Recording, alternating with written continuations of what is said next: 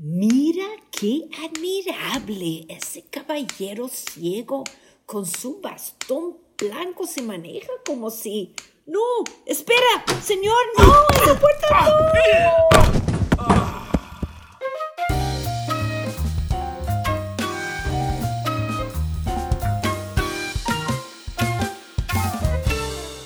Bienvenido todos y todas a Sin Vergüenza, un programa para las personas con discapacidad visual y las personas que nos adoran.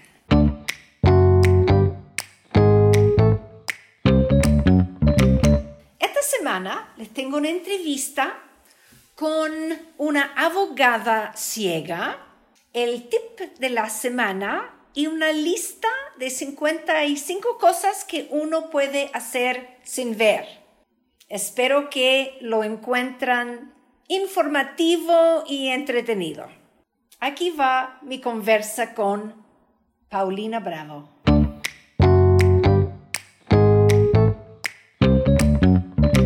Estoy aquí con Paulina Bravo, abogada chilena que tiene retinitis pigmentosa y está eh, en este momento en, eh, en, la etapa que no ve nada. ¿Cuánto tiempo que no ves nada, Paulina? A ver, 24, 34, 44, hace 22 años que 20. perdí totalmente la vista. Ya. Eh, tiene incluso un, un, una perra. Sí, la segunda. La segunda, qué bueno. Em, entonces, se me ocurrió juntarme contigo porque yo me pregunto cuando escucho hablar de un abogado, una abogada, que no ve nada. Yo digo, ¿cómo lo hace? Hay partes que uno puede imaginar cómo lo hace. ¿Cómo se hace concretamente? Yo, entré a la universidad viendo, no veía como, no veía tanto, pero sí, por ejemplo, la, usaba algo eh, que se llama macrotipo. ¿Ya? Entonces, cuando en las, clases, las clases eh, de economía, por ejemplo, los gráficos eh, los, hacía con plumón, con un lápiz muy grueso, en una hoja muy grande. Y las otras clases las grababa con una grabadora chiquitita que usaban antes los periodistas. Ya. Y grababa la clase completa. Y después la transcribía en mi casa y yo no me entendía la letra. Entonces era un infierno la cuestión. Sí. Fue muy mal, yo no tenía ningún método para estudiar. Entonces, eh, eh, y, y, la vista continuaba perdiéndose. Entonces, em, finalmente, por ahí aconsejada por, por compañeros de, la universidad que también tenían la misma, em, también tenían retinitis u, otras, se, por otras causas, eh, comencé a pedirle a mis compañeros que me grabaran, grabaran sus apuntes. Y eh, entonces yo cuando, cuando estudié para mi, mi, examen de grado, yo tenía alrededor de 4.000 o 5.000 cassettes. Uh. Nosotros usamos el examen de grado de la, de, de la carrera de Derecho, acumula tres años y medio de materia. Civil, procesal, que dura acá, civil dura cuatro años, procesal dura tres, y además un ramo extra de la malla que uno lo sortea 15 días antes del examen de grado. Entonces era mucha materia. Ya. Y, y, yo aprendí a estudiar con audífonos, repitiendo en altavoz y paseándome mucho, porque si me sentaba, me quedaba dormida. Sí. Entonces caminaba kilómetros alrededor de mi dormitorio, para allá, para acá. Y en mi mente la materia iba, eh, eh, iba eh, dibujándose como una tremenda línea. Entonces, finalmente me aprendí todo de memoria, pero era poco eficiente porque era como, una, como un hilo largo, largo, largo de palabras, porque así me lo imaginaba yo. Sí. Y tuve que forzar mucho la memoria, mucho, mucho. Me eché varios ramos en la universidad, porque tenía que estar acomodando un sistema para estudiar que yo no tenía. Finalmente logré titularme y después de que yo me titulé, eh, conocí un programa, un software que es el JOS. Sí. Em, y ahí comenzó el cambio total de mi vida, porque de verdad que con, con el, el, el, JOS permite que uno pueda eh, eh, trabajar con un computador. Hasta antes de eso yo nunca había trabajado con un computador. Y, y, y entonces ya, pues además tengo muy buena imaginación y muy buena memoria visual. Entonces cuando, cuando en, en, el Word abre una carpeta, en mi cabeza se abre una carpeta, como una carpeta de la antigua. Yeah. Entonces tengo todo muy ordenado, puedo, puedo trabajar sobre los documentos, no tengo que aprenderme el, el libro entero, solamente voy al artículo ahora que necesito, o a los, eh, si, si bajo documentos de estudio, puedo subrayarlo, puedo recortarlo, puedo hacer apuntes, resúmenes, cosas que cuando estaba en la universidad yo nunca hice. Ajá. En la carrera yo, yo forcé mucho mi memoria, mucho, mucho, y, y como además estaba teniendo que adaptarme a circular por las calles con muy baja visión, eh, como que no me la podía con todo. O sea, era como... Eh, eh, y, y, a eso sumarle la obstinación por titularme, entonces era mucho. Ya. Eh, y, y, como la memoria la tenía súper buena, eh, eso, eso era el problema menor que tenía. El Ya. problema más grave para mí era poder circular con seguridad por las calles. Yo, además, Llegar a clase. Eh, Exacto, y, y después llegar a mi casa. Te digo que yo para la universidad y para casa llegaba a punte porrazo. Yo caí en cada esquina de Valparaíso, que estudié allá, en la Universidad de Valparaíso, que tiene una topografía Oh, bien poco amable con los seres humanos que Sí. no vemos. sí. Entonces yo me caí mucho, me caí muchas veces. Que yo creo que del plan de Valparaíso no hay ni una sola esquina que no sea mía. Yo me caí a punta de porrazo llegada de ir la vez. En ese tiempo estaban haciendo el colector de Valparaíso, un, un colector muy famoso. Entonces yo salí de la pensión cuando llegué a Valparaíso recién en el año 95 y salí y estaba el día súper luminoso, entonces yo cuando había mucha luz veía bien, ve- veía el verde de las palmeras, vivía justo yo en la avenida Brasil que tenía una, un, un, eh, un bandejón central lleno de jardineras y Sí. Y salí para cruzar la, la- la- precisamente el, el- el- el bandejón central y de repente se me acabó la calle y caí al hoyo del colector. Y, y tuve que escalar un buen poco para subir. Por supuesto que nadie me vio. Oh, Supongo que nadie me vio. Por lo menos nadie me ayudó. ya. Salí, el susto fue tremendo y me devolví a la pensión. Pues estaba a, a metros nomás si había salido recién. Entonces me fui a la pieza, pasé un poco el susto, me fumé un cigarro para relajarme, eh, me sacudí la ropa y partí a la universidad toda digna. Fui a clase y cuando me- salimos al recreo, una compañera me, me- me- me dijo, ¿te, te caíste? ¿Qué te pasó? Yo, pero ¿cómo si se supone que nadie me vio? Y dije, sí me caí, pero eso hace, fue hace mucho rato, se supone que nadie me vio. Me dijo, lo que pasa es que tienes tú una raya de tierra en la frente. Perdí todo el glamour. Ay, sí. Sí. Nunca me di cuenta. Ay, Eh, Oye, menos mal que era pura, era como maicillo el, el material del, Ya. del hoyo, si no hubiese sido grave la cosa. Sí. Ya.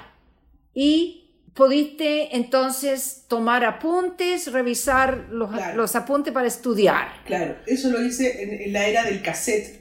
Ya. con Oh, estamos hablando de el cassette. Cassette, ah, Para los jóvenes, el cassette es una cosa que existía. Del siglo pasado. más o menos. No, eh, y bueno, ahí yo, yo eh, eh, terminé, incluso las clases que tenían, eh, que tenían, bueno, economía era, era en los primeros años de la carrera nomás, pero ya en el último tiempo ya ni siquiera podía ver eh, lo, que, lo que escribía con el plumón. Entonces finalmente yo terminé la carrera solamente con, con documentos grabados en cassette. Ya, Y estudié para mi examen de grado así, escuchando los cassettes ya. y cuando estaba eh, en la noche, la noche previa al examen de grado, y bueno, todo lo- lo- el, el que estudia, el que dio el examen de derecho sabrá que la tortura para todos es más o menos la misma. Entonces, eh, es una noche en la que no se duerme. Es como cuando Mm. te, te condenan a muerte, te van Sí. a llevar al cadáver, sé yo. Sí. Entonces, no podía dormir. Y no podía dormir porque estaba pensando en que algo se me podía olvidar. De repente se me viene a la mente artículo 1489 del Código Civil. Yo, la mierda, ¿en qué cassette está ese artículo? Y me levanté y empecé a escuchar los cassettes, más o menos. Donde, más o menos si era el cassette número 20, 30, no sé. Y, y fue imposible. Entonces ya me, me obligué a, no a dormir, porque la noche anterior no, no dormí nada. Y finalmente rendí mi examen de grado y, y resultó todo bien, lo pasé al tiro y, y no fue tan no fue tan terrible, me sirvió. La técnica inventada por alguien de, estudiar con cassette, a mí por lo menos me sirvió. Ahora, eh, ¿cómo lo haces día a día? Eh, primero que nada, ¿tú estás eh, especializada en alguna parte de la ley? Sí, mi, mi desarrollo profesional gira absolutamente en torno al derecho y la discapacidad. Ah, Entonces, yo soy abogada litigante. Ya. Esa, esa es la primera, la primera especialización. Yo, los abogados se puede dedicar a cualquier, a cualquier área, ¿no? Claro. La, la carrera es muy amplia. Pero yo soy de esos abogados que van a los tribunales. A, a, a, a, representar a personas en los juicios. Ya. Entonces tengo en materia, en materia de familia, ahí trabajo específicamente en causas de violencia intrafamiliar y de protección de infancia cuando alguno de los involucrados es una persona con discapacidad. Para que yo actúe en un juicio de familia, necesariamente mi representado tiene que presentar una discapacidad, cualquier discapacidad, y de cualquier edad, de 0 a, 200 años, lo mismo. Y en materia civil, eh, solamente eh, eh, litigo en causas por discriminación fundada en la discapacidad. Ya. Eso lo hablo de los tribunales civiles. Y bueno, también parte importante de mi trabajo consiste en, dictar charlas y conferencias eh, en promoción y difusión de los derechos humanos de las personas con discapacidad. Okay. ¿Y, ¿Y, cómo lo hace? Por ejemplo, yo me imagino una persona argumentando frente a un juez eh, tú no ves el juez, tú no ves, tú no estás recibiendo feedback de, no sé, de miradas, de postura, de lenguaje corporal. ¿Te da lo mismo? Tú sigues adelante nomás con tus argumentos, convencido de que estás ganando. Mira, es que ahí, bueno, esto es. Eh, eh, hoy día en Chile la mayoría de los procesos son orales. Sí.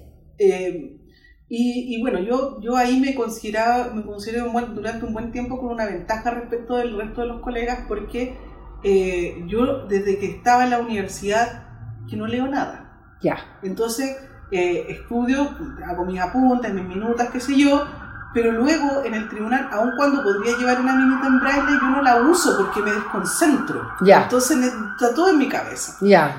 Y Claro, por ejemplo, en el caso de la, yo esto lo he conversado mucho con, con, jueces y con otros abogados.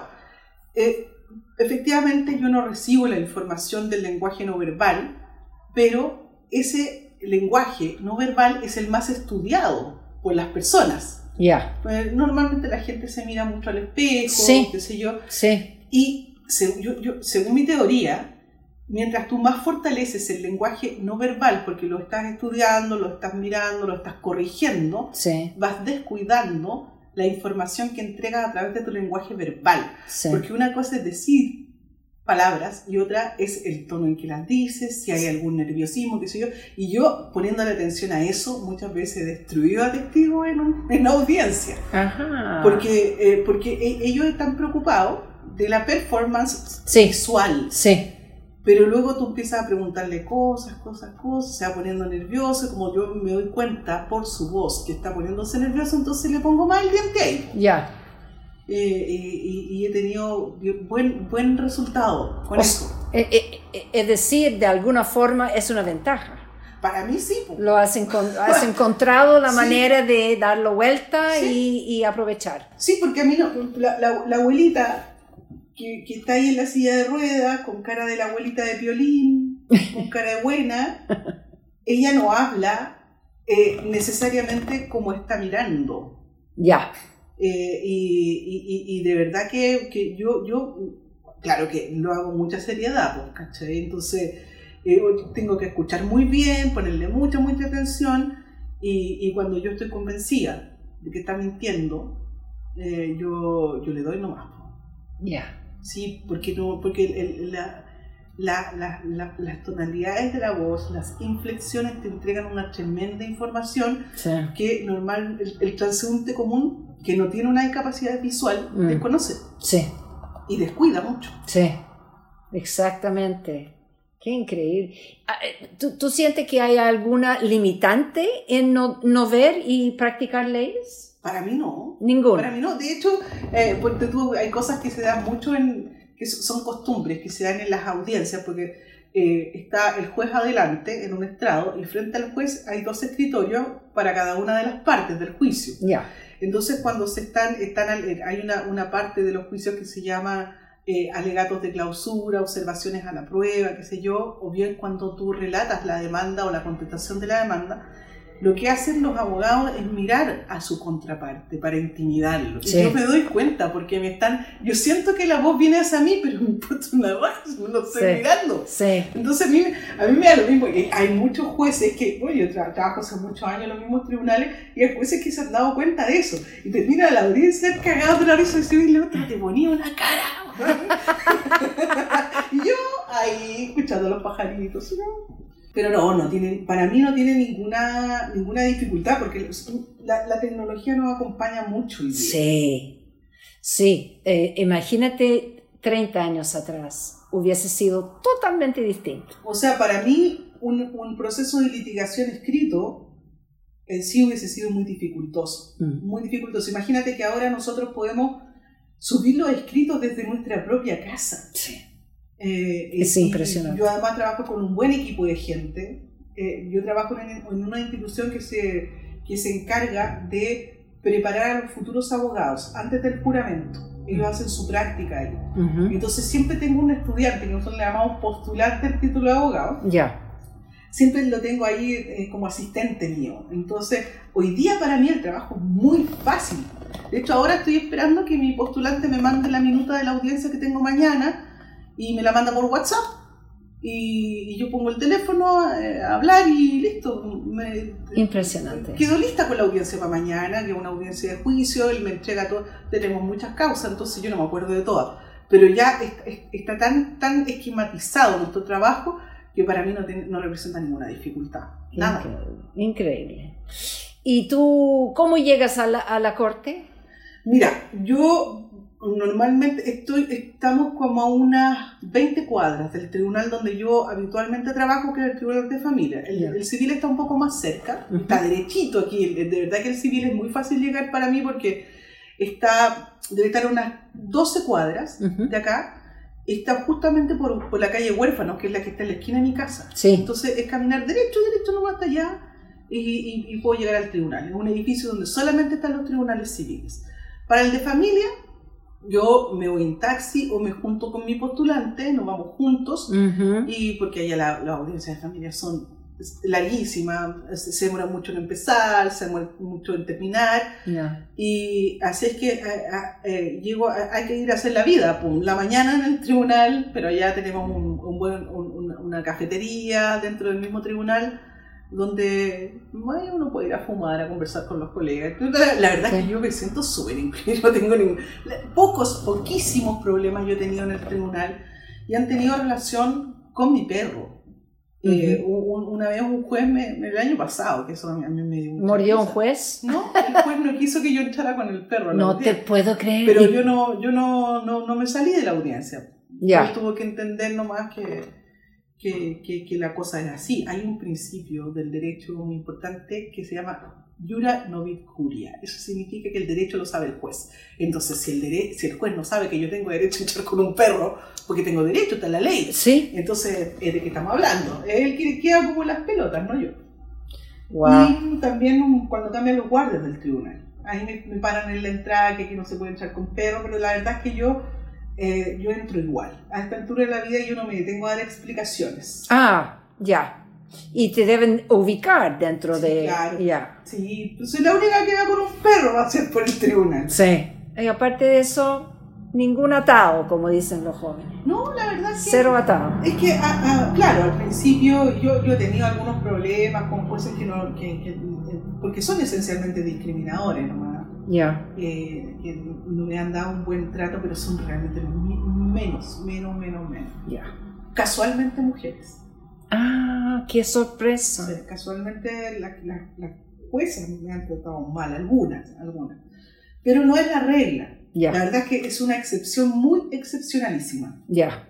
Porque yo además em, he, litigado en tribunales desde Valparaíso hasta Punta Arenas, entonces conozco muchos tribunales Eh, y conozco a muchos jueces y a muchos abogados y la verdad es que yo siempre me siento bien acogida en los tribunales. Qué bueno. ¿Tú crees que es una carrera que tú empujaría a un joven o una joven que tiene discapacidad visual a estudiar? Sí, o sea, estudié en los tiempos donde todo era, eh, era en cassette, donde, las tenían que, donde tampoco teníamos, teníamos derecho garantizado.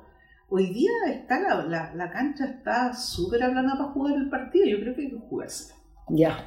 Eh, existe la tecnología, que hace mucho más fácil el estudio del derecho, que si bien es cierto es harta materia, pero si tú tienes un buen sistema de estudio puedes esquematizar. Yo con, con, con, con mi amiga que está acá ahora conmigo, ella también es, colega, pues ella es abogada y estudió conmigo en la universidad, pero ella tiene una formación europea, por lo tanto tiene un, un, un, sistema de estudio mucho más, más eh, avanzado, más riguroso, y, y, yo aprendí muchas técnicas de ella para poder estudiar. Ya.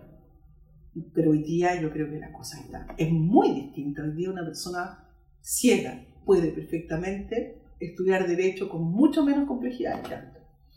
Fantástico. Y puede ser juez también, ¿eh? Bueno, ¿por qué no? ¿Sí? ¿Por qué no? O sea, no hay nada que, que yo no puedo imaginar algo que lo va a impedir.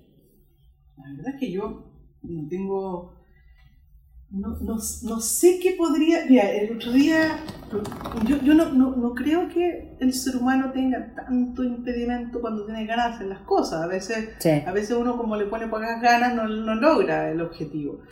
Pero, eh, por lo menos en mi caso eh, personal, yo creo que todo se puede hacer cuando uno tiene ganas. El otro día, mi familia es del campo, entonces le decía a mi hermano que que me enseñara a disparar con una, una, una, un revólver de salva, eso sí, pues, para disparar en la noche y en el campo hacen esas cosas. Ya. Y me dijo que, eh, que no por dos razones. Y ninguna de esas razones tenía que ver con mi, con mi discapacidad visual. Ah. La primera razón, y, y esto con toda naturalidad, la, la primera razón, el, el, el, el revólver da un culetazo muy fuerte, entonces puede causar un daño en la muñeca. Mm. Y la segunda me dijo, te perdiste un oído, qué sé yo, si el ruido mm. del, del, disparo te puede hacer daño en el otro oído, así que mejor que no. Pero no tenía que ver con mi, con mi discapacidad. Ya, sí. Así que yo pienso que se puede hacer. No quiera, se puede hacer. Me parece. Bueno, gracias Paulina.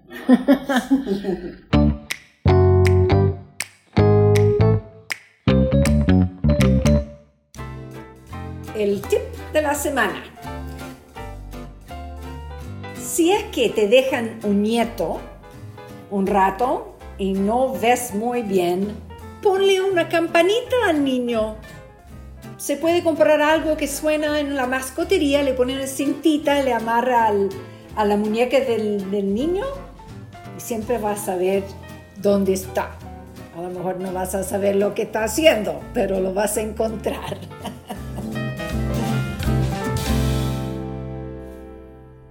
decidí escribir una lista de 55 cosas que puedes hacer sin ver.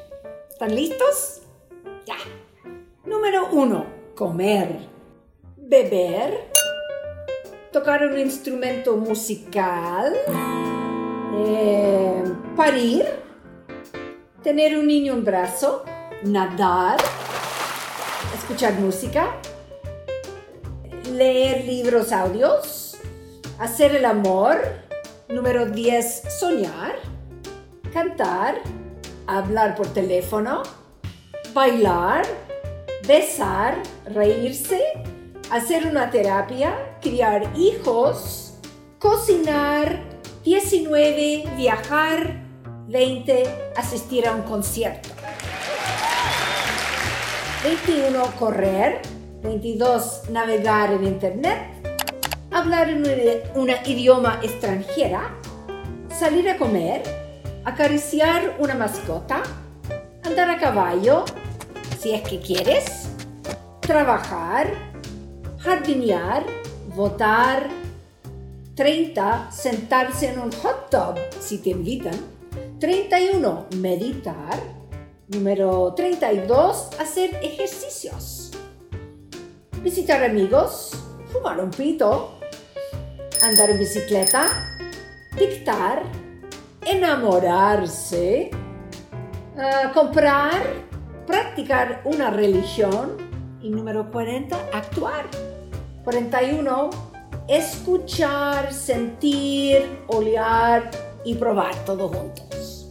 42, recordar, recibir un masaje, pensar, inventar, tomar un café o un trago con alguien, eh, marchar, ducharse, casarse y número 50, dar un discurso. 51, practicar yoga, contar una historia, manejar un negocio, ser miembro de un comité y lavar la losa. Por si alguien tiene un marido ciego que está tratando de convencerla que no puede porque está ciego. No es verdad. ¿Ya? ¿Alguien tiene número 56? Escríbenme, por favor. Escríbenme a gringafeliz.gmail.com y voy agregando a la lista.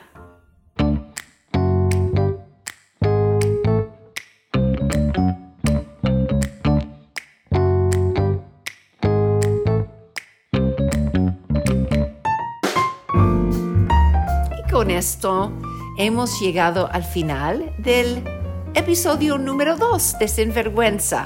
Muchas gracias por escuchar. Gracias a Paulina Bravo. Gracias a Luis Guerrero, nuestro editor. Me pueden contactar por correo electrónico a gringafeliz.gmail.com y acuérdense que estamos en el mejor momento de la historia para tener una discapacidad visual. ¡Qué suerte tenemos! Hasta la próxima.